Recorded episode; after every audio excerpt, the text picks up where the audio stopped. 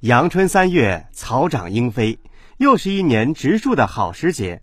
三月十二日上午，郑州慈善总会、六合慈善基金联合河南汉旺旅游开发有限公司、国际应急中心河南应急总队等单位，在荥阳市黄河彩虹谷共同开展“约会春天，种植梦想”公益活动。郑州慈善总会副会长王和生代表总会参加植树活动。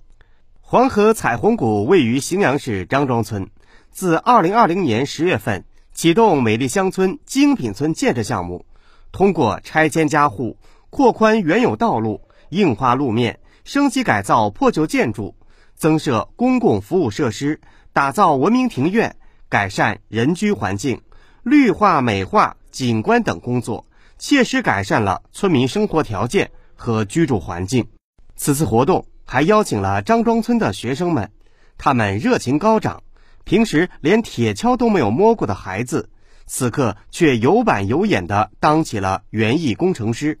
大家分工合作，有的挖坑，有的扶树苗。虽然动作稍显笨拙，但丝毫不影响他们对植树节劳动的积极和热情。经过几个小时的努力，树苗便亭亭玉立在沃土上。成为一道绿色的风景线。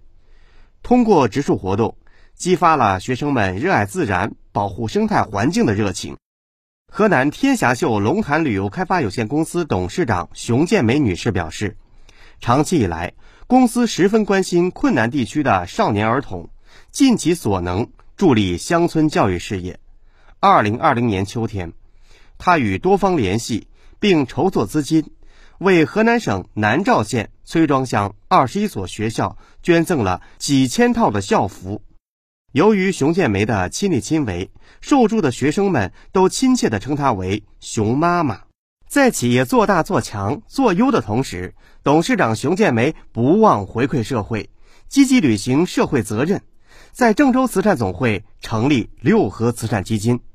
主要用于扶危济困、美丽乡村。传统村落建设、乡村产业开发、基础设施建设，支持乡村小学教育，以及促进科教文卫事业的发展。接下来，将携手郑州慈善总会，一起为慈善事业贡献力量。